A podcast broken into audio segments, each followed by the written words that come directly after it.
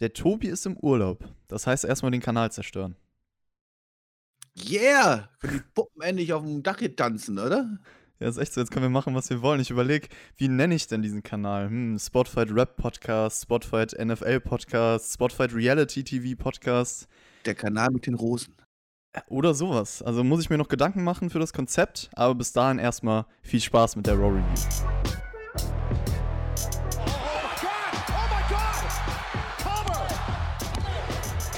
Ihr hört den Spotfight Podcast, den Wrestling Podcast mit Wrestlern, Journalisten und Experten. Wir diskutieren über WWE Monday Night Raw und wünschen euch jetzt viel Spaß beim Zuhören.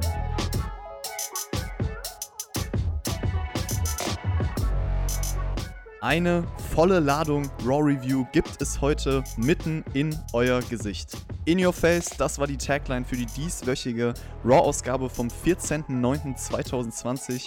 Ihr hört den Spotfight Wrestling Podcast.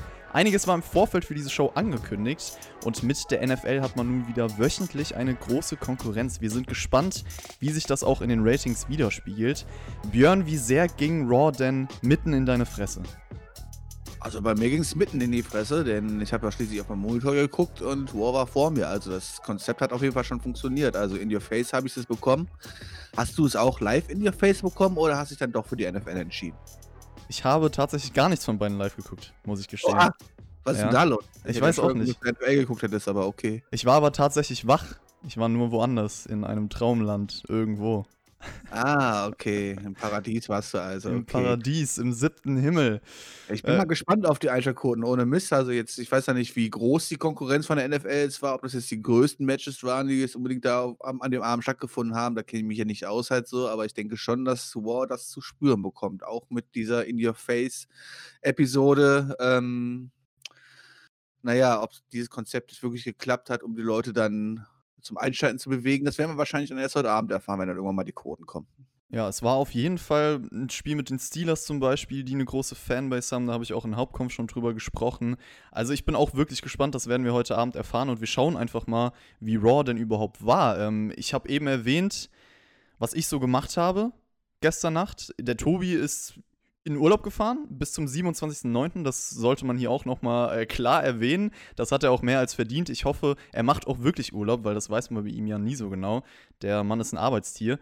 Keine Sorge, wir werden das super schaukeln in der Zeit. Und ich habe gehört, als Main-Produkt bei Spotfight haben wir jetzt auch das Sagen wir haben, natürlich haben wir das Sagen. Also von daher würde ich sagen, scheiß auf War, lass Bachelor machen, oder?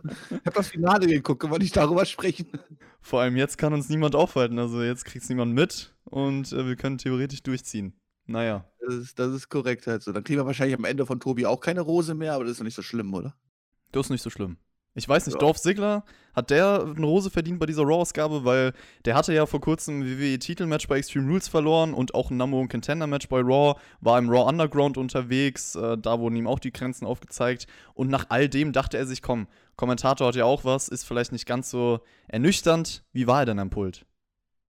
Ähm, nicht so gut, wie seine Vorgänger es letzte Woche gemacht haben. Nee, also, äh, es hat mir nicht so gut gefallen. Also, ähm, das wird mit Sicherheit keine Dauerlösung sein, aber aktuell wird ja beim WWE-Kommentatoren-Team wild durchgemixt. Ähm, Dolph hat es mir nicht so dolle gefallen, wobei besser ihn jetzt als besser ihn jetzt im Ring zu sehen und dauerhaft verlieren zu sehen, ist auch okay. Drew McIntyre startet dann diese Raw-Ausgabe. Der feiert auf jeden Fall die Tagline bei seiner Entrance, also In Your Face, Baby.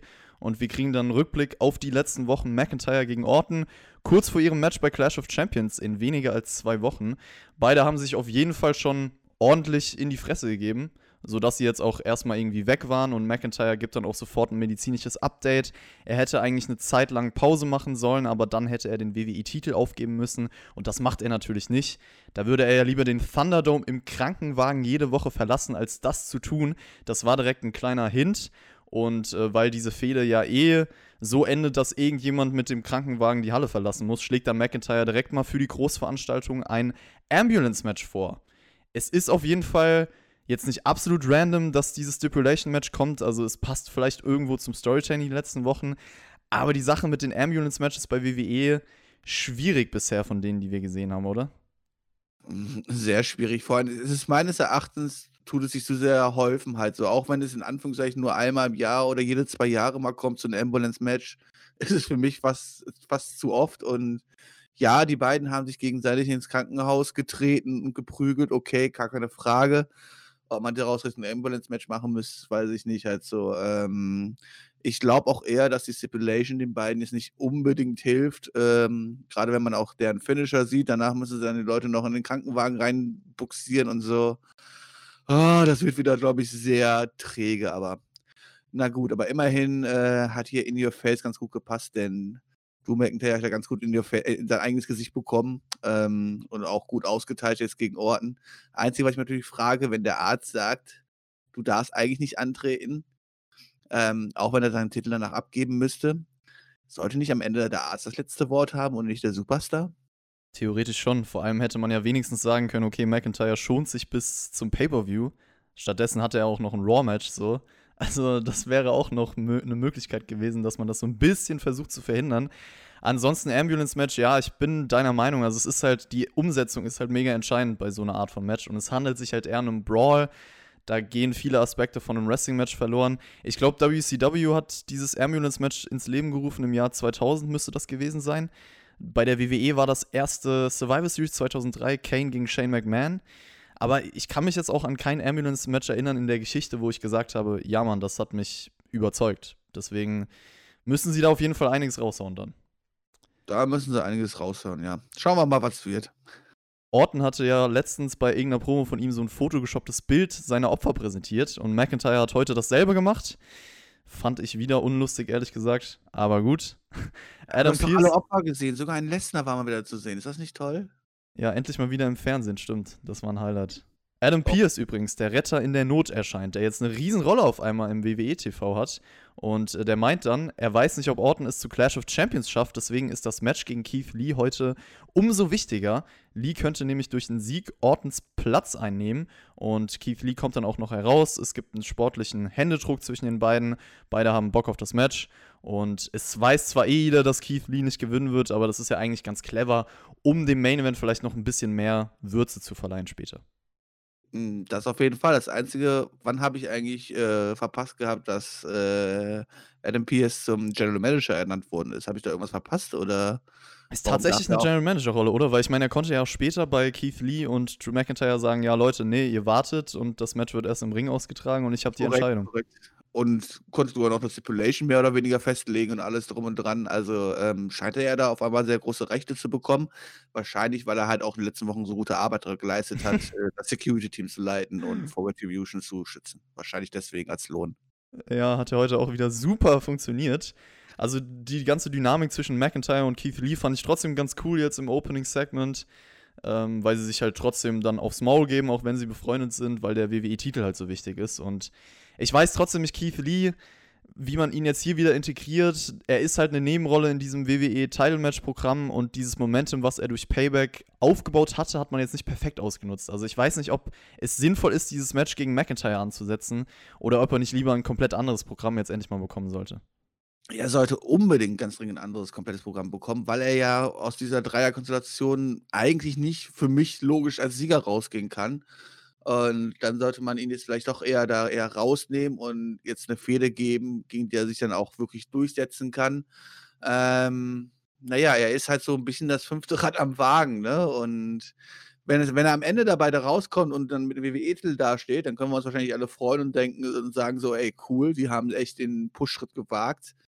Nur wir wissen ja alle, dass dies wahrscheinlich nicht äh, in Storytelling so vorkommen wird. Und dann sieht er am Ende halt zwar aus, als ob er mit den Großen mitspielen kann, aber dann halt am Ende doch nur auf die Fresse kriegt. Und ob das die richtige Darstellung ist oder der richtige Weg, wie man ihn am Anfang gerade präsentieren sollte, ähm, weil wie man sich am Anfang gibt, das bleibt ja mit am meisten hängen. Ähm, das ist vielleicht nicht das cleverste. Ja, dann schauen wir mal, wie man das Match später umgesetzt hat. Äh, kommen wir erstmal zum ersten der angekündigten Matches im Vorfeld und zwar Tag Team Champions gegen Tag Team Champions, Street Profits gegen Cesaro und Nakamura.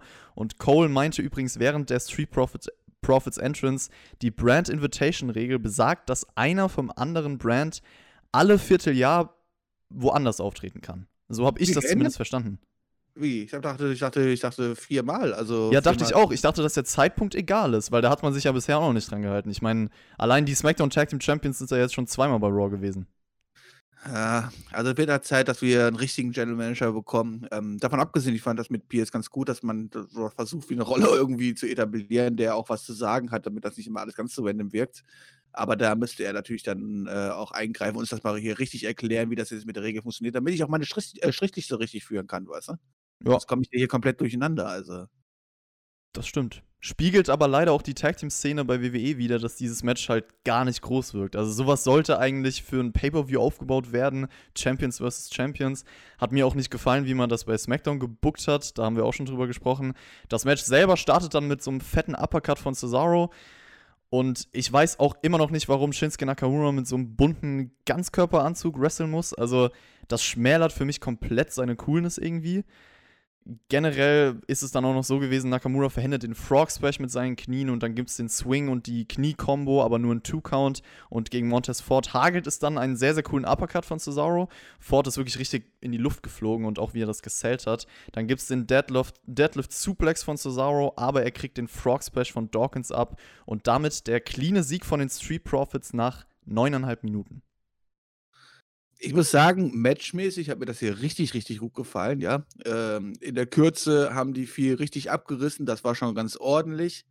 Das Problem, was ich mir halt am Ende stelle, was soll die Ansetzung? Dann hast du halt noch ein Title-Match hier zwischen zwei, äh, äh, äh, zwischen zwei Teams, die beide Champion sind. Du gibst hier einen klaren Sieg ähm, an das War-Team. Ähm, Cesaro und Shinsuke werden als Loser wieder zurückgeschickt nach SmackDown. Was, was soll das? Also ich verstehe es nicht. Ich fand das Match auch ziemlich gut eigentlich für ein TV-Match. Also coole Aktionen. Beim Selling hat man sich Mühe gegeben. Cesaro war auf jeden Fall der MVP. Also der hat wieder gezeigt, wie viel der eigentlich im Ring drauf hat. Und ich muss gestehen, ich fand das Booking eigentlich ganz gut, weil ich hätte eigentlich damit gerechnet, dass man sagt, okay, zwei Champions, keiner darf verlieren, deswegen DQ oder so. Aber in dem Fall, ich meine, das Match war ganz gut, die Performance von Cesaro war gut. Ich finde jetzt gar nicht mal so, dass es den SmackDown Tag Team Champions richtig geschadet hat. Es war ein Statement von den Street Profits, einfach mal ein cleaner Sieg. Deswegen habe ich ehrlich gesagt kein Problem damit. Ich frage mich halt, haben die jetzt irgendwelche Gegner, die beide dann auf ein nächstes Level heben können? Erwin Ivar? Ja, Ivar ist ja verletzt, können wir auch noch gleich drüber sprechen. Ja, äh, keine Ahnung. Also erstmal dazu, ähm, ja, Cesaro hat natürlich wieder absolut inringmäßig überzeugt, aber hat auch wieder den Pin einstecken müssen. Und wenn ich jetzt einfach die letzten Wochen zurück mich zurückerinnere, weiß ich nicht, wann Cesaro und Shinsuke im Tag-Team gut aussahen. Außer bei ihrem Titelgewinn, in Anführungszeichen, ja. Ähm, haben die danach doch eigentlich nur auf die Fresse bekommen, oder? Ja, oder zumindest auch keine relevanten Gegner. Das ist so ein bisschen das Problem von beiden Teams jetzt auch, weil ich weiß nicht, es braucht halt mal eine lange, starke Tag-Team-Feder. Wen gibt's denn bei Raw? Vielleicht zwei vom Hurt Business? Also nach dieser Raw-Ausgabe könnte ich mir das vorstellen. Die können auf jeden Fall mal für Furore in dieser Division sorgen. Aber Retribution wird ja bestimmt auch mal irgendwann dann. Ah, die sind ja dann nicht bei SmackDown, ne? Das ist ja auch das Problem. Das sind ja, das sind Ja, aber SmackDown. Raw. Ja, ja Ich mein- aber Cesaro und Nakamura sind ja bei SmackDown halt. Ja, das ne? stimmt, aber ich meine, die Street Profits haben ja auch keine Gegner. Ja, die haben auch keine Gegner, das ist richtig, aber die brauchen auch keine Gegner. Die sollen einfach die Gürtel hin und her tragen, sollen sich ja hinten Backstage ein bisschen feiern lassen und WWE soll von mir aus 20 Sekunden die Kamera draufhalten, dann können wir jetzt zum nächsten Segment kommen. Frühere Gegner von ihnen waren auf jeden Fall Angel Gaza und Andrade, aber die haben sich so ein bisschen in die Haare bekommen in der letzten Zeit. Das wird nichts mehr, die Frauen, die machen alles kaputt. Mhm. Angel Gaza hat nämlich ein Auge auf eine neue Frau geworfen, und zwar Lana. Es gab ein kurzes Gespräch, bisschen flirty. Selina Vega und Andrade kommen hinzu und Gaza meinte, er hätte eigentlich gar keinen Bock für alles die Schuld zu bekommen und dadurch entsteht dann auch eine Diskussion und Selina sagt, ja, sie kann das alles nicht mehr. Dann gibt es einen kurzen Brawl zwischen Andrade und Gaza und dann die Werbepause. Also erstmal hat natürlich WWE Bock, alle Teams zu splitten. Ich finde ja die Entwicklung bis hierhin zwischen den beiden gar nicht mal schlecht, aber das kam sehr überstürzt drüber, dass sie sich jetzt auf einmal so gebrawlt haben und dann wurde halt direkt weggeschaltet und die beiden waren gar nicht mehr zu sehen bei der Show. Also ich finde, das sollte dann doch eher ein großer Moment sein, wenn sie aufeinander losgehen. Ja, aber Mutti war doch da und hat gesagt, dass sie die Schnauze voll hat und hat dann quasi die beiden freigegeben, weißt du so. ähm, nein, also erstmal Angel Garza soll sich von mir aus gerne um die Lana kümmern. Ich hätte wahrscheinlich noch vor zwei Jahren anders drauf reagiert und hätte da mein Veto eingelegt und gesagt, mal so geht's ja nicht, ne? Lass die Finger von meiner Frau. Aber was ist denn mit Demi Burnett? Ich meine, ich stehe ja für die wahre Liebe und jetzt kümmert er sich schon wieder um eine andere Frau. Das ist doch irgendwie nicht cool. Ja, das ist aber das Gute halt. Deswegen sage ich, er soll sich ruhig dann um Lana kümmern. Ich gebe die mittlerweile gerne frei. Von daher ähm, viel Spaß mit Lana. Ich muss mich natürlich um Demi kümmern halt so. Ich hoffe natürlich, dass sie jetzt auch bald wieder auftaucht und dann hoffentlich Lana richtig auf die Fresse haut. okay, ich bin gespannt. Da können wir dann irgendwann drüber sprechen. Und ich bin dann an der Seite als Manager. Das, war, aber das darf, darf noch nicht verraten halt so. Ne? Das ist jetzt natürlich noch hier, ne? Äh, Hört ja keiner.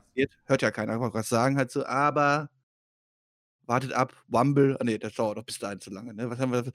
Clash of Champions ist Survivor kurz, nee, Survivor Series tauche ich dann auf, warte ab. Und dann mache ich hier, mache ich sie alle platt. Ähm, nee, also ich meine, ich finde es gut mit äh, Selina Vega, dass sie jetzt, ja, ähm, versucht, äh, äh, ihren eigenen Weg zu gehen. Das hat man ja die letzten Wochen oft genug angedeutet, dass sie auch die Schnauze voll hat zwischen den Clinches, zwischen den beiden Jungs und alles. Ähm, ja, das hat man dann jetzt wohl hier endgültig dann auch ein bisschen ihr die Freiheit gegeben. Dann hauen die Männer sich halt auf die Schnauze. So ist es halt, wenn die Frauen halt, weil sie einen freigeben. Dann muss man halt, ne, muss man sich durchsetzen. Gucken, okay. welches einfach hier übrig bleibt. Du hast auf jeden Fall Bock auf die Zukunft auf Survivor Series. Ich bin gespannt, was ich dann sehen werde. Business ist booming bei dir. Genauso wie beim Hurt Business. Ja, Cedric Alexander ist ja jetzt das neueste Mitglied in einem für mich gut umgesetzten Turn letzte Woche. Also mir gefällt seine Entwicklung und er passt sehr gut in diese Rolle. Ja, das hatten wir ja schon angesprochen gehabt in den äh, Weevils davor. Ähm, das ist ja auch ganz gut gefallen, halt mit den Psychospielchen von MVP und alles. Und ja, jetzt haben sie es geschafft, ihn auf seine Seite zu ziehen, weil er halt wie immer von seinen Freunden enttäuscht worden ist und halt, ne, ähm, das ist mir ehrlich gesagt gar nicht so aufgefallen. Ist dir es so auch groß aufgefallen, dass Cedric Alexander von Apollo und äh, Ricochet in so einen Stich gelassen worden ist die letzten Wochen? Das ist mir gar nicht so bewusst gewesen. Das hätte man vielleicht noch ein bisschen besser herausstellen können, aber dann macht der Turn natürlich gerne Sinn und ähm, das Third Business mit Sicherheit das beste Stable, was wir aktuell bei der WWE haben. ähm, ich muss sagen, ich finde, mit denen machen sie relativ viel richtig. Halt auch MVP macht er als Manager relativ viel richtig, wenn der jetzt halt auch nicht mehr unbedingt im Ring auftauchen muss und sowas halt so, dann, oder im Ring antreten muss groß, dann bin ich ja mit der Rolle echt vollkommen zufrieden. Lashley und so weiter sehen dabei relativ gut aus. Wir haben ein gutes, äh, gutes Heel-Stable ähm, was sich langsam entwickelt und langsam immer mehr aufbaut und nicht einfach nur so, oh, hier sind übrigens fünf Leute, äh, wir mögen es auf einmal und deswegen ist alles cool, sondern man zeigt quasi den Aufbau des Stables und das gefällt mir echt gut. Ich muss auch sagen, was man hier bei Raw mit dem Hurt Business gemacht hat, hat mir sehr, sehr gut gefallen. Da kommen wir dann auch noch gleich zu. Cedric hat hier erstmal klar gemacht, dass das sein Job ist und dass er alles dafür tun muss, um zu überleben. Und du hast es erwähnt, eine Erklärung war dann auch, ja, von Ricochet und Apollo wurde er nur im Stich gelassen. Er war bei seiner Familie zu Hause und hatte immer mit Schmerzen zu kämpfen. Ich muss sagen, ich fand die Erklärung authentisch, weil das passt halt zu den ständigen Attacken gegen Cedric im Vorfeld. Und deswegen kann man ja schon sagen, okay, wo waren da halt Apollo Crews und Ricochet? Irgendwie hat es ja immer Cedric abbekommen und äh, die zwei konnten ihm ja nicht wirklich helfen. Ja, aber Apollo war aber auch lange, lange kaputt und verletzt. Ja, der durfte nicht. Ja, das sind die Ausreden, ja. Auf die hat Cedric auch keinen Bock. Wahrscheinlich hat er das jedes Mal gesagt, aber ist eine Lüge, ganz klar. Ich kann ihn da verstehen. Ricochet. Ja, Ricochet zu verlassen, aber sorry, das ist aber auch dämlich. Also, wie kann ich mich denn auf so einen Loser verlassen, halt so, weißt du? Also, wenn ich, wenn ich Hilfe von jemandem haben möchte, dann vielleicht keinen, der ganz Tag nur auf die Fresse bekommt. Ja, Ricochet und Apollo Crews unterbrechen das Ganze dann und sie hätten ihn wie Brüder behandelt, aber er hat sie hintergangen. Cedric entgegnet damit, dass er so oft einstecken musste für Apollo und Ricochet meint, die zwei hätten doch Brüder sein sollen. Hat er das nur für Geld getan? Äh, die zwei sind jetzt nicht rausgekommen, mit, um mit ihm zu reden eigentlich, äh, um zu sagen, dass Cedric diese Rache zu spüren bekommt. Das ist der, der wahre Grund. Und ich fand, das war insgesamt eigentlich ein gutes Segment, um das weiterzuführen. Ist eine nette Story. Und das hat dann auch das nächste Match aufgebaut. Ja, kommen wir zum nächsten Match. Cedric Alexander gegen Ricochet. Eric kommt zu Beginn raus und brawlt sich mit Lashley. Die sind dann erstmal weg, aber die haben später noch wissen, was miteinander zu tun. Cedric dominiert in typischer Heel-Manier, hat seine Art und Weise, Matches zu bestreiten, natürlich etwas angepasst. Und ich fand generell die Umsetzung beider Charaktere gelungen in diesem Match. Also Ricochet hat auch so gewirkt, als sei der wirklich sauer. Und dann kam nach acht Minuten dieser kranke Lumberjack, den Ricochet ja extrem gesellt hat. Und Cedric gewinnt dann folgerichtig. Sah geil aus, das Ende. Ja, also matchmäßig kann ich nichts sagen. Rollen wurden, äh, ähm, wurden gut verkörpert, das, das, das passt alles. Mir tut halt so ein Ricochet vollkommen leid mittlerweile, ne? Man darf nicht vergessen, es ist noch gar nicht allzu lange her, da wurde er noch versucht, als würdiger Gegner gegen Brock Lesnar dargestellt zu werden, halt so, ja, und um 'n World Title anzutreten. Und mittlerweile kriegt er ja einfach nur von jedem Geek irgendwie auf die Fresse und wenn selbst ein Cedric Alexander mittlerweile tausendmal cooler wirkt als ein Ricochet, sagt das einfach viel über das Booking aus. Ja, das stimmt auf jeden Fall. Also, das ist ein altbekanntes Thema, da könnte ich auch drüber weinen jedes Mal, weil ich Ricochet seit Jahren extrem feiere und wenn ich hier sehen muss, wie er behandelt wird. Oh Mann, ich glaube, wenn wir das immer bei so vielen Leuten machen würden, dann könnten wir jedes Mal dasselbe sagen. Wen wir dann Das ist sehen. eine traurige Review, ja. Ja. Wen wir dann sehen, Björn. Nicht so traurig. Retribution. Die haben nämlich ein persönlich angefertigtes Design bekommen. Das war ja auch schon letzte Woche zu sehen. Nachdem alles dunkel wurde, extra angefertigt für die tollen Company-Jungs. Und dann verzerrte Roboterstimme, halten sie eine Promo. Sie haben keine Lust, sich anzupassen. Ihnen wurde versprochen, irgendwann Stars zu werden. Aber alles leere Worte. Sie werden sich dem System nicht mehr beugen und bald offenbaren, wer sie wirklich sind. Ich verstehe es immer noch nicht so ganz. Wir haben hier eine Truppe, die gegen das Produkt kämpft, ja, das Produkt zerstören möchte. Und die Leute, die dieses Produkt herstellen, versuchen alles, damit Retribution nicht auftauchen und holen Securities und keine Ahnung was halt so, ja. Aber sie sitzen gleichzeitig Backstage und machen ihren eigenen Designs fertig und tun die ganze Halle in Retribution tauchen und alles drum und dran. Ist ja nicht, dass die das da reingehackt hätten oder so, ja, sondern das ist ja quasi von der WWE-Produktion so gekommen, oder? Was ist das denn für eine Logik? Du musst sie doch viel cooler und viel undergroundiger präsentieren halt so. Aber du Schick sie doch, in den Underground. aber, aber, ja, aber nein, aber du kannst doch nicht sagen, halt, sie- dass sie gegen War und gegen das System und alles drum und dran sind und dieses System macht quasi Werbung mit denen. Ja, weißt ist doch so, aber, halt- ab- also ist auf jeden Fall so, aber undergroundiger ist, ist ein witziges Wort, weil wir jetzt bei Raw gesehen haben. Bitte nicht undergroundiger, ja? Ja, nicht undergroundiger. Wobei da vielleicht könnte man sie da runterschicken und einfach abschließen und Schlüssel wegschmeißen oder so, weißt du? Das wäre doch auch was Schönes. Ja, das stimmt. Ähm, ja, ich hatte ja schon ein bisschen Hoffnung gehabt, dass sie vielleicht gar nicht mehr auftauchen, aber jetzt meint man es anscheinend ernst zu machen. Und ich bin ganz ehrlich, dass ich bleibe dabei. Das ist die schlechteste Einführung eines Stables, was ich jemals erlebt habe. Auch diese Promo jetzt hier. Die war doch wirklich einfach gar nichts. Immerhin wissen wir jetzt, was los ist. Das sind halt alles Jungs aus dem, aus dem NXT-Bereich. Das haben wir jetzt mitbekommen. Also hier mit Evolve und so brauchen wir keiner mehr um die Ecke kommen. Die Sache hat sich jetzt aufgeklärt. Das sind alles frustrierte Opfer, die sich bei NXT schon nicht durchsetzen konnten. Und das ist jetzt die Storyline dieses Spiels. Und deswegen versuchen sie jetzt War aufzumischen. Und naja, wenn ich ganz ehrlich bin, kann man eigentlich fast nur hoffen, dass die ganze, ganze Geschichte nach Survivor, äh, Survivor Series einfach wieder erledigt ist. Und ja, gut ist. Naja. Ich fand die Promo auch nicht gut, weil jedes Wort kann durch alles, was bisher passiert ist, überhaupt keine Wirkung entfalten. Also sie sind einfach keine Bedrohung und die Promo wirkt sehr runtergeschrieben, Standardworte auswendig gelernt performt. Und mir fehlte halt komplett die emotionale Bindung zu dieser Storyline. Was man sagen kann, Mia Yim, Dominik Dijakovic sind auf jeden Fall 100% dabei.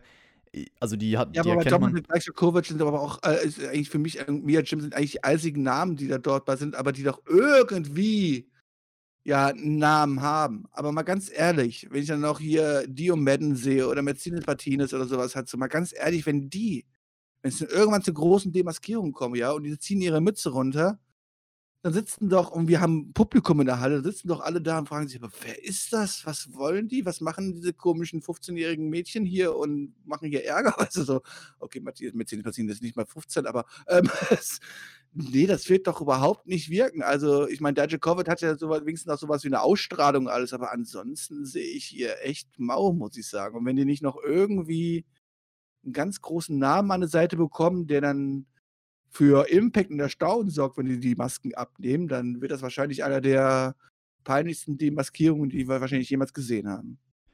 Könnte schwierig werden. Könnte auf jeden Fall schwierig werden. Ja, ähm, was ist dann noch passiert? Genau, Adam Pierce schreit natürlich wieder die Security-Leute an, dass Retribution ihr Unwesen treiben kann. Und dann kommt das Hurt-Business hinzu und MVP meint, sie haben nicht wie alle anderen Angst vor Retribution, sondern wollen sich ihnen stellen und sie endlich verjagen. Und das feiere ich. Also Hurt Business, wir haben es eben angesprochen, die wirken auch badass, die haben Bock, die sind legit, die sind keine Feiglinge und endlich mal wieder ein ernstzunehmendes Stable. Also ich wollte ehrlich Ja, gesagt aber- danach einfach nur sehen, wie die Jungs von Retribution so richtig zerstört werden. Ja, aber eine blöde Frage. Wäre das nicht eigentlich die Rolle für ein Face-Stable in Anführungszeichen oder für eine für, äh, für die Faces, müssten die sich nicht eigentlich zusammenraufen bei War und mal zusammensitzen und sagen: „Hör wir lassen uns hier nicht weiter unterdrücken von denen oder was halt so und jetzt räumen wir mal hier auf und, ähm, werden dafür sorgen, dass dass Retribution verschwindet.“ Das muss jetzt das Hurt Business machen, was ich ja sehr sympathisch finde, aber das ist doch nicht der Sinn, dass ich jetzt, äh, Bobby Lashley, MVP und Co. sympathisch finde, weil sie gegen Retribution antreten, oder? Ja, kann man so sehen. Also klar, äh, Face-Rolle wäre ja auch passend gewesen, aber ich finde, es passt, weil, wie gesagt, es ist ja nicht so, dass man sie sympathisch finden muss. Sie denken ja einfach nur, ey, ich habe keinen Bock auf die Jungs, wir sind harte Schläger, wir wollen die halt fertig machen. Und das ist jetzt nicht unbedingt klar definiert hier, hier mäßig, aber die sind einfach harte Jungs, Badasses und ich finde das sehr, sehr cool von der Dynamik. Ich finde auch richtig, dass sie in der Rolle jetzt sind. MVP hat natürlich auch noch eine Rechnung offen, wenn der hat ja natürlich seinen WWE-Titel, äh, sein, äh, seinen Titel ja nur verloren, weil das Licht geflackert hat. Das stimmt. Das sollte er dann immer wieder sagen, ja. Es war Retribution ja. von Anfang an. Korrekt. So. Es gab noch ein Interview mit Mickey James an diesem Abend. Sie liebt das Business. Sie hat alles für dieses Business gegeben. Sie unterstreicht auch, dass das heute ihre letzte Gelegenheit sein könnte, Raw Women's Champion zu werden.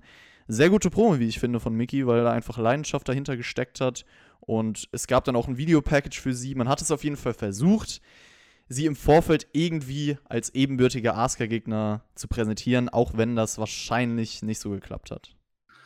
Ja, also bei mir hat es überhaupt nicht funktioniert, muss ich ganz ehrlich sagen. Ja, schön, dass sie es wenigstens versucht haben. Äh, die Promo war okay, aber ich meine, was soll sie auch groß anderes sagen halt so, ne? Und es ist ja auch nicht mehr die jüngste und hat man ein bisschen die Anspielung gemacht, so, okay, es könnte ihre letzte Chance sein. Ach, wir alle wissen doch, dass spätestens beim Royal Rumble sie wieder da ist und sich die nächste Chance holen möchte. Boah, da wäre ich mir gar nicht mal so sicher. Aber reden wir mal über das Match, über das Raw Women's Title Match. Asuka gegen Mickey James. Und Mickey bringt auch irgendwann den Mick-Kick durch, aber Asuka kann sich aus dem Ring rollen. Dann geht's weiter ganz gut hin und her. Asuka beendet eine Konterphase mit so einer Backfist. Mickey kontert dann einen Move in den Single-Leg Boston Crab. Und irgendwann befindet sich Mickey im Asuka-Lock. Bis hierhin fand ich das Match sogar ziemlich gut. Leider war dann halt das Finish. Ja, Was? Boccia. Also, ja, das landet auf jeden Fall darin. Dass, also, was da passiert ist, ich habe keine Ahnung. Das war extrem verwirrend. Also, Mickey kontert den Askalok eigentlich in so eine Art Einroller, aber der Ref beendet halt das Match. Anscheinend, weil er sagt, Mickey kann nicht weitermachen. Und Mickys Blick kurz danach sagt wirklich alles. Also, die konnte es nicht fassen der Ref hat einfach verkackt. Und es ist halt umso trauriger, wenn sie vielleicht wirklich wusste, okay, das könnte mein letztes Titelmatch gewesen sein und dann passiert halt sowas. Also ich denke mal, der Plan war eigentlich bestimmt, okay, Mickey zeigt halt diesen Pin-Versuch, dann gibt es nochmal einen Two-Count, aber zurück in den Askelok und dann gibt sie halt auf. Also keine Ahnung, was der Ref da gesehen hat. Die Kommentatoren waren auch verwirrt. Jeder, der da irgendwie in der Arena war, ist eigentlich schade, weil das Match auf dem Weg war, für mich gut zu werden. Ja, man muss leider ganz klar sagen, dieses Finish hat der Ref ganz alleine versaut. Also, es war mit Sicherheit nicht der Plan, jetzt hier irgendeine Kontroverse zu schaffen oder so. Und es war einfach ein ganz krasser Botch. Der Ring, ich glaube auch, ich weiß, was der Ringrichter erkannt hat, nämlich als äh, Mickey James sich versucht hat, quasi äh, diesen Konter zu setzen und gegenzurollen. Dabei hat sie halt zweimal versucht, sich mit den Armen aufzustützen. Das könnte man natürlich irgendwie als Tap werden. Im mhm. Nachhinein mhm sagte Ringrichter aber selber, er hat ja das Match abgebrochen, weil sie nicht mehr kampffähig war. Dafür war Mickey James aber noch ziemlich fit. Und ja, das war natürlich absolute Katastrophe halt so. Da muss man leider sagen, ich meine, Fehler passieren. Das davon mal abgesehen, auch der arme Ringrichter, auch den kann was passieren.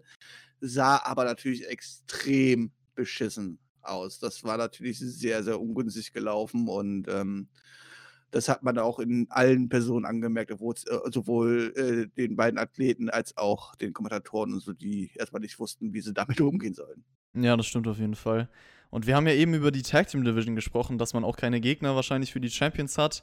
Ich glaube, bei Asuka ist es ähnlich. Man wusste, irgendwie sind da keine Gegner da im Roster. Auch wenn da für mich immer noch so eine Bianca Belair rumläuft. Keine Ahnung, wie, wo die sich rumtreibt.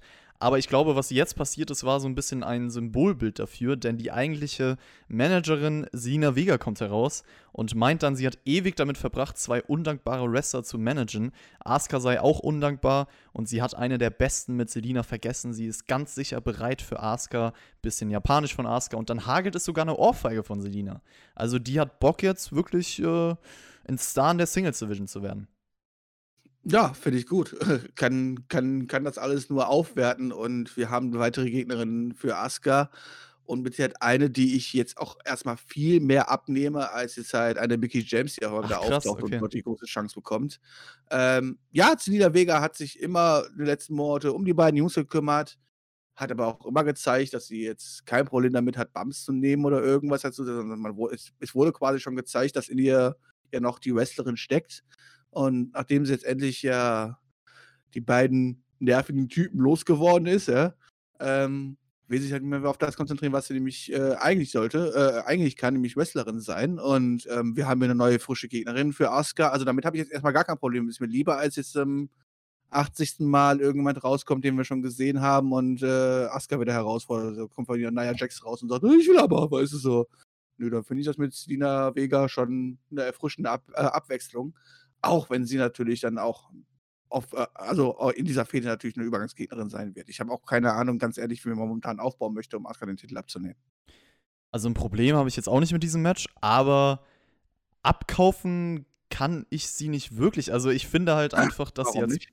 ich weiß nicht, ich finde, dass sie als Managerin einen viel besseren Job macht als als Wrestlerin und wir haben sie jetzt also klar hat sie immer mal wieder Matches bestritten, aber ganz ganz selten und ich weiß nicht, ob ich sie jetzt direkt irgendwie als Title Contenderin ernst nehmen kann. Also ich konnte dieses Segment und die Worte nicht wirklich abkaufen. Und ich, ich dachte mir auch danach, okay, das wird eher ein Squash. Das ist für mich eher die Rolle von Selina Vega. Ja, sie, ja, sie wird eine Übergangsgegnerin werden für Asuka, gar keine Frage halt so, aber sie ist mir lieber als jetzt äh, als nächste Übergangsgegnerin, äh, als jemand, den wir quasi jede Woche hier zu Gesicht bekommen. Also ich hatte damit kein Problem, aber schauen wir mal, wie es dann auch wird. Ne? Ja, Keith Lee redet dann noch in einem Backstage-Interview darüber, dass er heute alles geben wird. Dolph Ziggler hat man dann soeben mal mit MVP am Pult ersetzt. Der schaut sich dann das nächste Match von der Nähe an, und zwar Bobby Lashley gegen Eric, die sich bei Cedric gegen Ricochet schon gebrawlt haben. Und Ivar, wir haben es angesprochen, der hat sich letzte Woche bei Raw verletzt, muss operiert werden, fällt lange aus. Und das Match an sich war sehr kurz, es ging zwei Minuten. Eric bringt ein paar Knees durch, aber Lashley gewinnt via Full Nelson Submission. Und ich fände Eric sogar als Singles-Wrestler cool, weil ich ihn mag. Aber ich glaube, dass der wohl in der Versenkung verschwinden wird ohne Ivar. Er wird komplett in der Versenkung versch- verschwinden. Ich meine, wie lange hat er jetzt gegen Lashley durchgehalten? Zwei Minuten oder so? Ja. Das, war ja, das war ja eher kein Match, das war ja sondern einfach nur ein Squash und damit wollte man mal wieder schön präsentieren. Ja, guck mal hier, ohne seinen Tag-Team-Champion, äh, ohne seinen Tag-Team-Partner, ne, da läuft natürlich ja gar nichts, weil das ist ja kein Singles-Wrestler, das kann der ja gar nicht allein. Ähm, ja, also ich muss, ich bin ganz ehrlich, ich hätte, glaube ich, äh, mir auch Eric gerne als Single ein paar Mal angeguckt, halt so. Ich finde, das hätte. Du kannst halt auch gegen jemanden stehen und hast direkt jemanden hat, der sowas ähnliches wie ein Gimmick hat, weißt du so.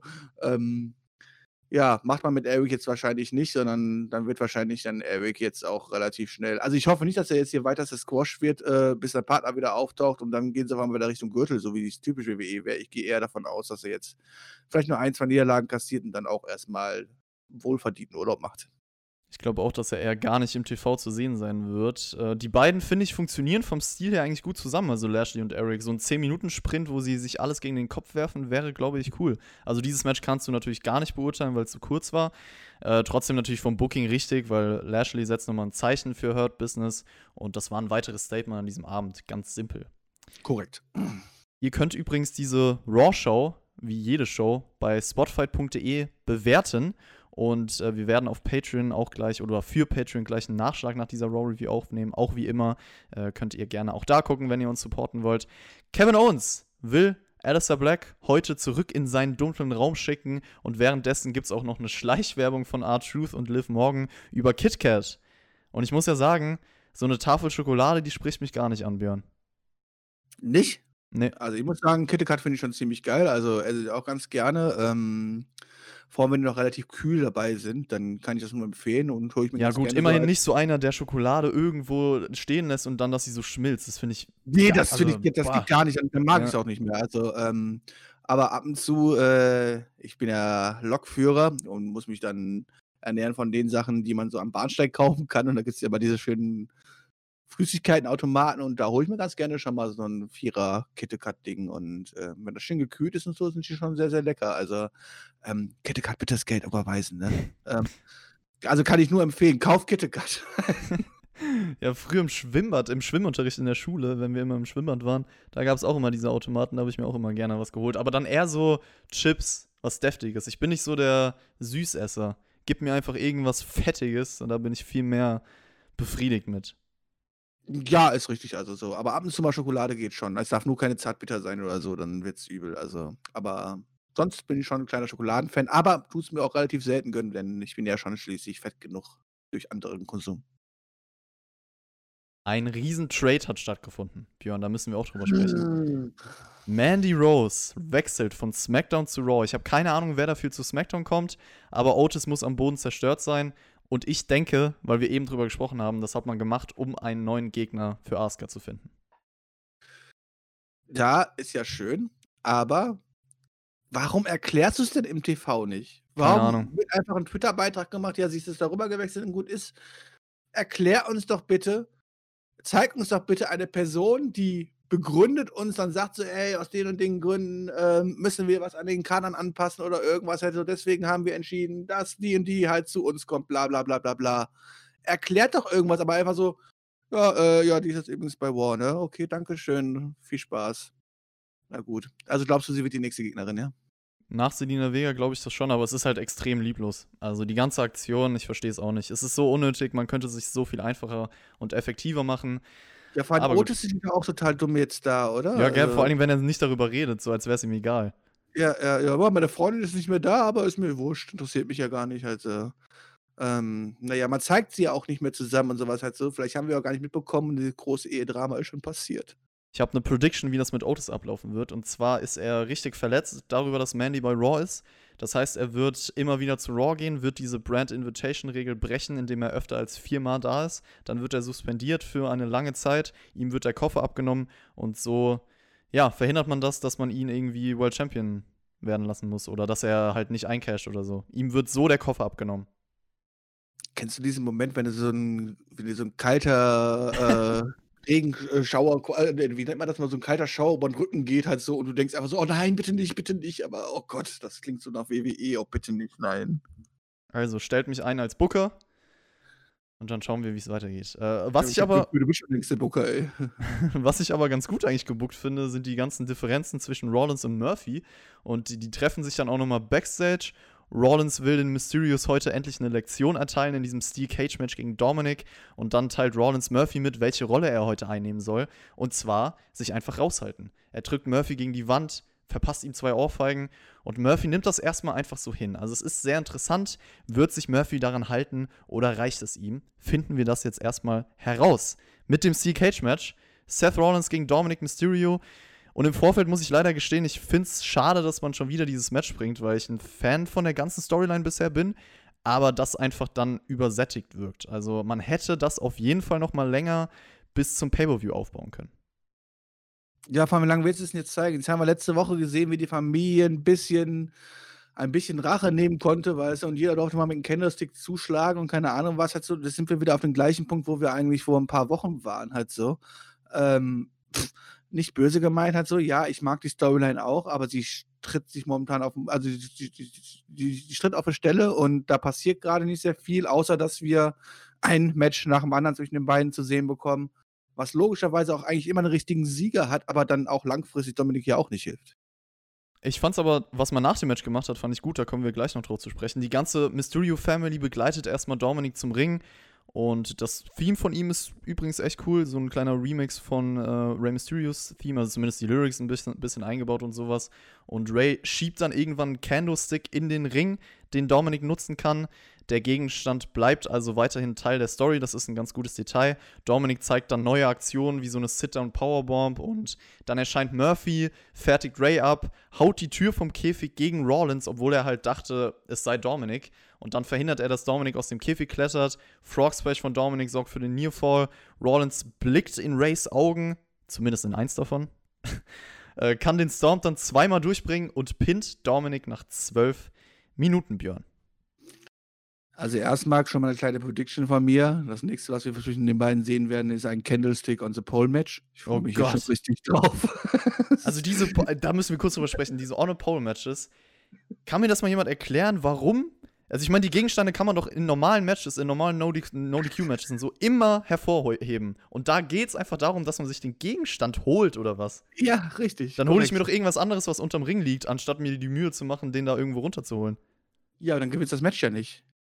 Ja, Du warum? musst das Match ja gewinnen halt so. Ich meine, du kannst natürlich Gegenstände von unterm Ring holen, damit den Gegner töten und dann Ach so, aber holen. warte, es gibt doch auch On-Pole-Matches, wo man nicht gewinnt, wenn man den Candlestick dire- direkt runterholt, sondern einfach, wo man den Candlestick runterholen muss erstmal und dann ganz normal Pin Submission. Echt? Also ich kenne es eher so, dass man runterholt und dann entweder eingesetzt werden muss oder es reicht schon, wenn du den Gegenstand quasi mehr oder weniger hast oder sowas halt so. Ne? Das kommt halt wahrscheinlich immer darauf an, wie die WWE da gerade drauf Bock drauf hat halt so. Ne? Okay. ist, ähm, ja, aber hoffen wir mal, dass es nicht so weit kommt. Ähm, ja, Match muss ich leider sagen. Also die Aktionen, die gezeigt worden sind, alles toll, alles gut. Es ist halt ein Steel Cage Match und ich werde damit nie wieder in mein Leben warm werden. Halt so, auch wenn du hier schon wieder siehst, wie viele Chancen einfach ausgelassen worden sind, sich wirklich den Sieg zu holen und sich dann nicht lieber um andere Sachen gekümmert worden ist. Es ist halt einfach, tut einfach Steel Cage Matches nicht abschaffen, aber ändert die Regeln so, dass man daraus wenigstens auch wirklich ein logisches Match machen kann. Ähm, das schafft aber leider so gut wie keiner von diesen aktiven Wrestlern da draußen, dass diese Matches wirklich glaubwürdig rüberkommen. Ja, Steel Cage Matches haben für mich auch viel zu viele Logiklücken. Ich bin auch kein Fan davon. Ich fand das aber sogar für ein Steel Cage Match ganz gut, weil alles, was halt draußen passierte, zum Storytelling beigetragen hat und die Matches zwischen den beiden eigentlich immer so Emotionen verkörpern, auch dadurch Spannung aufbauen und wie Rollins Ray halt wieder in die Augen geschaut hat, das, das wirkt ehrlich. Auch wie man Murphy einbaut, ist sehr gut gemacht. Das ging auch nach dem Match weiter, weil Rollins halt sich gedacht hat, ey, dafür, was du mir gerade angetan hast, werfe ich dich halt auch gegen den Käfig, hau dir auch die Tür gegen den Kopf. Und Rollins, Rollins meint dann auch zur Mutter von Dominic, zu Angie, dass er hofft, Elia wird es besser machen. Also ein kleiner Shoot, schon ein harter Satz auf jeden Fall für so einen Elternteil. Und Elia schaut sich dann kurz nach Murphy um, also ein interessantes Detail. Alle kümmern sich im Ring um Dominic. Ich fand das interessant, ich fand das gut gemacht, weil man mehrere Dinge erzählt und auch, wie gesagt, dieses Detail, dass Elia sich Sorgen um Murphy macht, weil er dadurch auch sympathischer wirkt und man vielleicht immer mehr Mitleid empfindet. Ich will auf jeden Fall Rollins gegen Murphy in einem größeren Pay-Per-View-Match sehen, nach diesem Aufbau bisher. Ja, das Problem ist, dafür muss aber Murphy jetzt langsam anfangen, sich auch mal zu wehren und nicht nur komplett unterdrücken zu lassen. Ähm, ja, es ist ein Messias und ja, er guckt auf ihn hoch, aber wenn du jede Woche quasi so beleidigt wirst und irgendwie als starker Charakter nach am Ende rausgehen möchtest, musst du dich halt irgendwann anfangen zu wehren und das passiert halt noch nicht. Das wird mit Sicherheit kommen, da sind wir uns alles ziemlich sicher. Ich hoffe nur, dass er bis dahin nicht zu sehr ja, unterdrückt wirkt, ähm, Murphy. Und ähm, bin da mal gespannt, wie stark er dann wirklich dargestellt wird, ob er dann wirklich einer von diesen Leuten ist, die davon profitieren, prof davon profitieren, so als, als Beiwerk äh, neben einem ähm, Seth Wallace lange mitgelaufen zu sein, oder ob man ihn dann auch wieder relativ schnell fallen lässt. Ja, diese Storyline ist okay, die man dort erzählt, wie gesagt, aber Murphy braucht jetzt auch ein bisschen Ecken und Kanten und muss auch zeigen, dass er ja, sich nicht alles gefallen lässt. Ähm, ich fand dann auch ganz interessant, wie dann auch das Schwesterchen sich ganz kurz um Murphy gekümmert hat, so, ey, ist alles in Ordnung so bei dir und so. Ähm, da wird man dann vielleicht auch nochmal irgendwann drauf zurückkommen und dann, dass es dann Murphy sein wird, der sich den Mysterious wahrscheinlich anschließen wird. Ähm, naja, warten wir mal ab. Murphy wird unterdrückt, sagst du. Weißt du, was auch unten stattfindet? Unser Lieblingsteil von Raw jede Woche. Raw Underground. Juhu! Endlich Action hier! Und das würde ich gerne wieder zusammenfassen, weil es ist halt jede Woche dasselbe. Ich weiß auch gar nicht mehr, was ich dazu sagen soll. Braun Strowman taucht auf einmal auf und da dachte ich mir sofort, what the fuck, der Mann ist bei SmackDown. Erstmal, erstmal hat Ziggler wieder gewonnen, ja, das wollen wir mal kurz Ja, aber. Braun Strowman war ja schon vorher schon an der Tür. Wozu gibt's den Brand Split? Ja, weiß ich doch nicht. Bei Underground, äh, War gehört er nicht so an. Vielleicht sollten wir das Wall einfach streichen. Einfach nur Underground, äh, dann, darf er da auftauchen. Okay. Es. Ja, ein paar Leute haben sich geprügelt halt bis, also auch ein Sigler zum Beispiel. Ich weiß nicht, wer da noch dabei war, habe ich mir gar nicht aufgeschrieben, aber Ziggler doch wieder gewinnen. Alter, das ist der Push für ihn. Ja, wunderbar. Strowman kommt dann hinzu, rennt über alle. Titus O'Neil wird ihm ganz kurz gefährlich, aber auch nicht lange. Äh, Dann gibt's noch Double Kato und Braun, die sich einen Stairdown liefern, aber Shane sagt dann irgendwann, ja, komm, erst nächste Woche. Pff, es könnte mir Das nicht egaler sein, was im äh, Raw Underground abgeht, Björn. Das ist irgendwie die beschissenste Szene von allen, ja. Taucht da auf, macht alle kaputt halt so, ja. Dann gibt's den Stairdown zwischen den beiden, zwischen Kato da und äh, Braun Strowman, ja. Und dann kommt der kleine Shane und sagt einfach so, ja, tut mir ja leid halt Und so. die halten ne? sich dran. wir, wir sind zwar hier im Untergrund, weil es hier gibt keine Regeln, es gibt hier keine Regeln, weil es außer es muss gekämpft werden.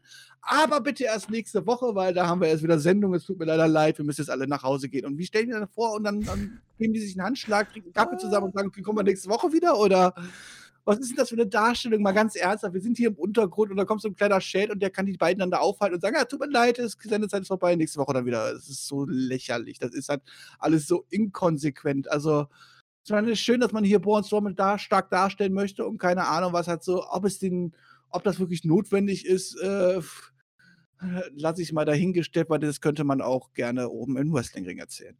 Es ist ja echt sau witzig, dass man einfach gesagt hat, ja, nächste Woche, Leute. Und die denken sich natürlich, ich meine, die wollen sich ja nicht alle nur aufs Maul hauen die ganze Zeit und es juckt gar nichts da unten. Nein, nein, nein, wir warten. Wir ja. warten jetzt eine Woche, die setzen sich dahin, picknicken, zelten und dann geht's weiter. Ist das nicht so, wenn du eine riesengroße Schlägerei hast, halt so, weißt du, und dann hast du alle zusammengeschlagen und dann kommt aber der letzte Gegner vom gegnerischen, äh, vom, vom, vom gegnerischen Team, in Anführungszeichen, ja, mit dem man sich geprügelt hat.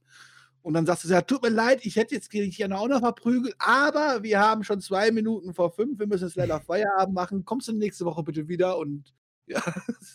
Oh Mann. Ja, also eben hast du gesagt, es soll undergroundiger sein. Ich hoffe bitte, dass nichts bei Raw undergroundiger wird. Nicht? Okay. vielleicht, vielleicht können wir ja irgendwann den Underground einfach wieder zuschütten. Ja. ja was, willst was willst du eigentlich damit weitermachen? Man muss ja, man muss ich ja keine Ahnung. Ich meine, es gehört ja zum Produkt War mittlerweile dazu. Willst du Charaktere dort unten aufbauen, um sie dann oben stärker darzustellen? Wenn ja, hat man es leider bis jetzt nicht groß geschafft, halt so. Okay, jetzt könnte mir sagen, aber Braun Strowman wurde auch stark dargestellt und so. Aber alle anderen gehen ja doch eher als Loser aus diesem Keller heraus, jetzt so. Ja, also es ist so was hast du jetzt damit langfristig vor? Also werden wir irgendwann offizielle angesetzte Underground-Matches auch bei Pay-Per-Views sehen oder so, weil darüber unten eine Story aufgebaut wird oder irgendwas? Oder ist das einfach nur da und soll uns einfach nur zeigen, ja, da oben, ne, da wird übrigens äh, Kämpfchen gespielt und hier unten machen wir echte. Ja, gut, man könnte noch Hurt Business in den Raum werfen, die ja auch dominante Performances hatten, aber ganz ehrlich, das habe ich schon fast vergessen. Also, sie wären jetzt auch genauso badass ohne diesen Raw Underground, weil ich weiß nicht, das ist alles so sinnlos und im Endeffekt baut es auf nichts auf. Und äh, sagen wir es mal so, wenn es einfach nur da sein soll, zu Unterhaltungszwecken, ist es halt einfach nicht cool genug, ist es nicht unterhaltsam genug für mich. Und vor allem, da muss ich auch mal fragen, halt Shane McMahon, ja, den es ja auch darum geht, halt War groß zu machen und so, ja, ähm, ist ja auch mit seiner Aufgabe alles drum und dran. Der hat einen ganzen Keller voller wilder Fighter, die sich auf die Fresse hauen wollen. Warum beschützt der eigentlich nicht mal War und äh, tut Retribution verjagen oder irgendwas? Zu wild. Zu wild, okay. Zu wild. So. Oh, Mann. Alistair Black und Kevin Owens waren auch wild unterwegs. Die hatten nämlich ein Match. Black attackiert direkt Kevin Owens und hatte auch eine lange Hose an übrigens. Damit, daran muss man sich erstmal gewöhnen. Nimmt sich das linke Bein von Kevin Owens vor, hilft aber alles nichts, denn nach fünf Minuten gewinnt Owens mit dem Stunner, weil das Lichterflackern bei Black für Ablenkung gesorgt hat. Mal ganz ehrlich, du hast hier so viel Potenzial in diesen beiden Leuten, ja? Du könntest hier so richtig geile Matches und eine richtig geile Story präsentieren, alles drum und dran. Dann hast du eigentlich sogar noch zwei Charaktere, die auch noch, auch noch relativ beschützt waren und relativ, relativ gut dargestellt worden sind, seitdem sie dort sind. Ja, auch wenn viel zu wenig aus ihnen gemacht worden sind. Also sowohl aus Kevin Owens WrestleMania-Sieg und sowas halt so, als auch aus Alice Black hat man ja quasi einfach viel zu wenig rausgeholt die letzten Monate. Und dann verheizt du das hier einfach so ein bisschen dumm und dann tut das Licht ein bisschen flackern und Alistair Black, der, der komische, dumme Anfänger, fällt darauf rein und lässt sich davon ablenken und kassiert direkt den Stunner und es ist nach fünf Minuten vorbei. Also was für ein Potenzial man hier einfach wegwirft. Das ist eine Frechheit. Es ist eine reine Frechheit. Ja, das war für mich auch die größte Enttäuschung bei dieser Show. Also vor allem, sie, sie haben sich am Underground letzte Woche noch richtig gegeben warum machen sie hier eigentlich so locker? Also das Match war ja auch sehr lasch. Halt unten richtig gekämpft wird, da oben wird es eine Show gemacht, Mann. Es, es, hat halt jegliche Intensität gefehlt. Ich finde es extrem schade, dass man das direkt bringt und halt in so kurzer Zeit abfrühstückt. Und ich finde auch, Black wirkt ziemlich dämlich nach dieser Dominierung und dann dieser billigen Ablenkung. Also das war absolut gar nichts. Weißt ich denke, das wird bei Clash of Champions nochmal kommen, aber dieses Match bei Raw war dafür komplett unnötig. Ja, korrekt. Und der Typ, der monatelang in der dunklen Kammer steht, ja, sitzt und darauf wartet, dass jemand klopft, der erschreckt sich, wenn das Licht mal ausgeht. Das ist unfassbar, echt. Der hat nicht nur angefangen hat zu weinen, war alles. The Riot Squad bezwingen dann Lana und Natalia nach einer Minute. So wie es auch sein sollte mit der Rollenverteilung. Sie treffen nämlich beim Pay-Per-View auf die Tag Team Champions und nach dem Match setzen diese, also Nia Jax und Shayna, ein Zeichen, indem sie Natalia attackieren. Lana wird mit, mit einem Samoan Drop durchs Pult gejagt. War doch ein effektives, produktives Segment. So Challenger und Champions gestärkt. Ja, ja, ich wollte aber nur erwähnen, ne, weil du sagst, das ist selbstverständlich gewesen, dass sie jetzt unter einer Minute hier verlieren müssen. Ähm, Natalia soll Alter eigentlich auch als ernsthafte Titelkandidatin dargestellt werden. Soll sie das? Ja, zumindest vor kurzem noch, also, oder? Also, Ja. Naja. haben wir es doch zumindest kurz. Jetzt, hängt sie halt hier mit Lana ab und ja, gut. Also, wenn man mit Lana abhängt, dann darf man auch in 60 Sekunden Ja. verlieren, ist korrekt. Also, das war, war simpel, aber ordentlich gemacht. Gibt's nichts zu beschweren. Das ist auch mal was. Okay. Findest du eigentlich, dass Ruby und White Liv Morgan jetzt viel besser nach ihrer ewig langen Storyline zusammenarbeiten als vorher und die, die, die Storyline richtig viel gebracht hat? Ja. Man sieht Echt? auch, guck mal, sie haben gewonnen nach einer Minute, sind jetzt Challenger. Natürlich Okay. arbeiten sie besser zusammen. Okay. Warum denn nicht, Björn? Ja, mir wurde das noch nicht, ich, mir ist da noch nicht so richtig rübergekommen, was jetzt der Unterschied ist zwischen ihren ersten Tag-Team-Zusammenlauf und Achso, du meinst ganz vorher, als sie noch mit Sarah Logan unterwegs waren? Ja, ja, wa- was ist jetzt der Unterschied? Also, was ist jetzt anders als vorher, weißt du so? Ja, ist zumindest wieder wie früher das- eher. Ist aus dieser Story? Ja, aber was, ja, das ist das Problem. Ich meine, sollte man nach, der Story, nach dieser Storyline nicht eher irgend, entweder was Größeres anstehen oder sie müssten, sie müssten Fortschritte gemacht haben oder sich weiterentwickelt haben oder sowas halt. Aber es ist ja eigentlich genauso alles wie früher auch, oder? Waren sie schon mal Tag Team Champions? Pff, so- Beziehungsweise gab es die Titel überhaupt schon, als die. Ja, müsste. Ich gucke jetzt mal nach. Ich glaube, die standen auch in diesem ersten Chamber-Match, wo es um die Titel geht. Was haben wir denn hier? Ruby, Riot. Macht einfach White Squad. Ja, aber sieht man da sofort, ich gehe jetzt auf Erfolge von Ruby Riot, beziehungsweise Titel. Da sieht man. Nö. Die hat noch keinen Titel gewonnen bei WWE. Nicht? Anscheinend nicht. Ich guck gerade. Riot Okay. Squad.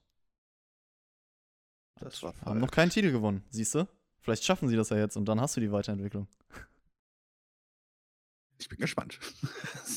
So, Keith Lee und Drew McIntyre haben vor ihrem Match auch noch ein paar Konfrontationen gehabt. Also Keith Lee hat irgendwann auch einen guten Punkt angesprochen backstage. Und zwar sagt er, das einzige Match, in dem Drew nicht eingegriffen hat, das hat Keith Lee gegen Orton bei Payback gewonnen. Und Drew sollte Angst haben.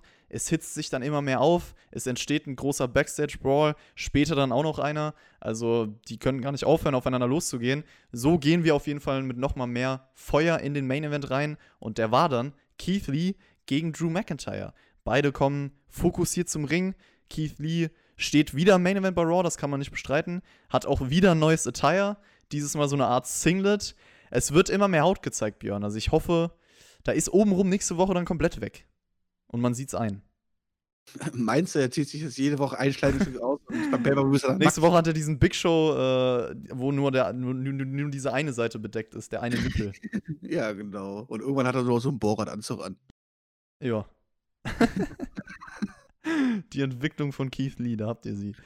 Ja, in dem Match selber ging es härter zur Sache. Es gibt einen Superplex von Keith Lee zum Nearfall, dann gibt es eine Kollision. Und bevor das Match enden kann, kommt Retribution zum Ring und sorgt für No Contest. Aber vielleicht erstmal zum Match, Björn. Wie hat dir denn das bis zum Finish gefallen? Haben sie abgeliefert?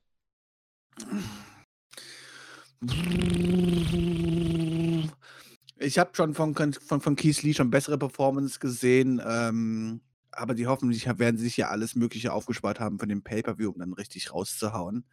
Ich muss aber auch sagen, dass ich in diesem Match halt erst schon gar nicht reingekommen bin, denn ich weiß, das ist ja ein kleiner indirekter Spoiler, den man sich selber macht und so, ist man ja auch selber schuld halt so, aber ich gucke ja War live. Und wenn ich halt einfach sehe, dass neun Minuten vor Ende der Show dieses Match erst angeläutet wird, dann ist mir quasi schon bewusst, dass dieses Match hier, ich meine, das war mir auch vorher bewusst, dass dieses Match hier nicht clean irgendwie ausgehen darf, halt so, ja, weil dann wieder irgendwelche Leute um Aussehen und eigentlich hat man ja hier nur darauf gewartet, dass endlich die Antifa vorbeikommt, oder? Ich finde, in dem Match waren Ansätze zwar drin, also diese Intensität, die zum Beispiel bei Black gegen, gegen Owens komplett gefehlt hat, war schon irgendwo vorhanden, aber natürlich ist da viel mehr drin, also das kann man nicht anders sagen. Deswegen ist das jetzt kein Match, was erwähnenswert war. Das Finish schadet dann auch noch der Matchqualität. War halt auch klar, dass es kein klares Finish gibt, was auch vollkommen richtig ist, so, aber ich weiß nicht, hilft den beiden jetzt auch nicht wirklich diese Ansätze. Ja, aber Lee, ne? Ich meine, davon abgesehen, außer nach der ersten Woche, aber alle anderen Matches hat er zwar nie verloren, aber er, er stand immer kurz vor der Niederlage. Dann kam es zu irgendwelchen Ablenkungen oder irgendwas halt so, ja, oder zu irgendwelchen Eingriffen. Und eigentlich wird jedes Mal dargestellt, dass eigentlich Keith Lee der Loser ist, bis es dann zu den Eingriffen kommt und er dann deswegen glücklicherweise nicht verlieren darf halt so. Und das ist halt auch, wo ich mir dann einfach denke, so, ey, warum? Ich meine, dann ich meine, diese Woche war es nicht so schlimm halt so, aber wenn ich an die letzten Wochen denke mit den AKO und so, wo man quasi gezeigt hat, okay, der wäre jetzt durchgegangen, wenn nicht das und das passiert wäre und so halt, wo ja quasi Lee dann quasi schon andeutet, so, er hätte das Match auf jeden Fall verloren. Warum macht man sowas? Ich verstehe es nicht. Es würde halt helfen, wenn er einfach eine krasse Performance hätte oder ein geiles Match oder so. Oder halt einen Sieg holt, aber wenn er schon keinen Sieg holt, dann halt irgendwie anders. So, ja, bisschen schwierig. Ich warte auf jeden Fall auch auf das erste richtig lange Keith Lee Wrestling-Match im Main Roster, wo er dann wirklich damit überzeugen kann. Hoffentlich kommt das bald. Kommen wir zur Retribution-Attacke. Und ich bin gespannt auf deine Meinung. Also, es passiert erstmal wie immer mit 100.000 Kameraschnitten. Das ist immer anstrengend beim Zuschauen, finde ich. Und es waren übrigens locker ein Dutzend Leute, die dann im Ring standen von Retribution. Und dann ertönt die Musik vom Hurt Business. Die ziehen ihre Jacketts aus. Ganz, ganz langsam stehen sie auf der Stage, prügeln dann auf Retribution ein. Drew McIntyre, Keith Lee springen auf alle nach draußen. Und so geht Raw diese Woche auf Air. Also zum ersten Mal, dass Retribution wirklich Kontra bekommen hat. Ja, es gibt mal sowas wie einen Schritt nach vorne. Ich meine, wir haben jetzt immerhin schon mal diese Woche erfahren, was sie wollen und Jetzt bekommt sie auch noch ein bisschen Gegenfeuer. Ich bleibe trotzdem dabei, wenn ich das Halbbusiness da rauskommen sehe, ja. Und ich möchte ja auch, dass Retribution auf die Fresse bekommt.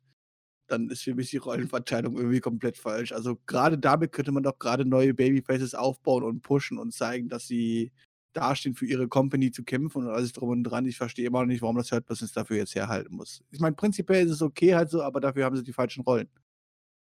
Also ich muss natürlich auch sagen, wenn das Ziel jetzt hier sein soll, Retribution krass aussehen zu lassen, das kommt immer noch überhaupt nicht rüber. Aber ich fand das Ende von Raw cool eigentlich, weil ich immer noch finde, Hurt Business, die kommen richtig badass rüber, besonders hier. Und wenn man es eh nicht schafft, Retribution wie eine Bedrohung wirken zu lassen, dann sollen sie halt wenigstens andere jetzt davon profitieren lassen. Und ich finde, es hat dem Hurt Business geholfen, es hat Drew McIntyre und Keith Lee geholfen, ein bisschen cooler auszusehen. Und jemand hat sich endlich mal gewehrt. Also nach diesem Ende vielleicht ein großes Multi-Man-Match bei Survivor Series, in dem halt Retribution endgültig zerstört wird. So mit das ist geil. Jetzt müssen wir nur gucken, dass wir bei Hurt irgendwie schnell ein, zwei Mädels reinkriegen, damit die dann auch gegen die Mädels ja. antreten können von Retribution halt so, ne? Aber dann geht's bei Survivor Series ab, Alter. Riesengeil. Retribution gegen Hurt Business. Geil. Es war halt trotzdem die erste gute Sache für mich, die mit dieser Gruppierung heute passiert ist. Auch wenn es überhaupt nicht das Ziel im Vorfeld wahrscheinlich war. Aber im Endeffekt, ja, fand ich das Ende nicht schlecht. Ja, liebe WWE, ihr habt alles erreicht. Der Chris fand das Ende nicht schlecht. Ähm, könnt ihr euch im Kalender eintragen, habt alles richtig gemacht. Ja, war bestimmt das Ziel. Retribution ist nur dafür da, um anderen zu helfen. Das war von Anfang an das Ziel. Korrekt. Naja, gut diese Raw-Ausgabe insgesamt. Also im Vorfeld kann man ja vielleicht sagen, durch die ganzen Ansetzungen, diese In-Your-Face-Tagline, man wusste ja, die NFL hat, hat Spiele, die sie veranstalten. Es ist Konkurrenz da, man gibt alles für die Ratings. Es ist auch unnötig, manche dieser Matches jetzt schon zu bringen. Also da bin ich immer noch der Meinung, man hätte bis zum Pay-Per-View warten können bei manchen Dingen. Für mich Hurt Business, Highlight von Raw, wie gesagt, gut gemacht mit denen. Ende fand ich ganz gut umgesetzt. Alles mit Rollins, Murphy und Dominic fand ich ziemlich gut gemacht. Raw Underground ist natürlich immer noch Bullshit. Black gegen Owens hat man leider verpuffen lassen. Ich fand den Großteil der Show aber eigentlich ordentlich. Also für mich war es eine solide Raw-Ausgabe, würde ich sagen. War jetzt, war einfach relativ simpel und nicht so viele Sachen, die mich abgefuckt haben. Ja, ich würde ich würde dir zustimmen und sagen, das war eine ganz solide Show. Kann man gerne so als wöchentliches Zwischenprodukt halt so als Wochenshow so bringen. Aber nicht, wenn du dich am Freitag noch hinstellst und sagst, das wird die krasse War-Ausgabe in deine Fresse rein. Hör mal, du wirst es erleben. Dafür war das einfach viel zu Ja, wenig. das, das kann sein, aber da hab ich, damit habe ich eh nicht gerechnet. Ja, aber wenn man dann auch noch die Ansätze der Matches sieht und sowas, also was man für Möglichkeiten gehabt hätte, halt, wenn, wenn man halt schon so große Hotshotting betreibt, dann war das einfach meines Erachtens viel zu wenig und deswegen geht es dann bei mir auch eher in den negativen Verlauf rein. Hätten sie einfach ganz normal versucht, Weekly-Business zu machen und das hätten sie versucht auch so zu verkaufen, okay. Wenn ich allerdings diese was als besondere Show darstelle, dann war das einfach dann war das einfach viel zu wenig und deswegen eher ein Däumchen nach unten von mir. Kann man auf jeden Fall nachvollziehen, diese Meinung, glaube ich. Ihr könnt uns gerne statt einen Daumen nach unten einen Daumen nach oben geben auf dieses Video, wenn euch dieser Podcast gefallen hat. Wir werden, wie gesagt, jetzt für Patreon noch einen Nachschlag aufnehmen und das war's dann damit von dieser Raw Review. Ich hoffe, euch hat's gefallen. Lasst es euch gut gehen, Leute, und bis zum nächsten Mal. Reingehauen.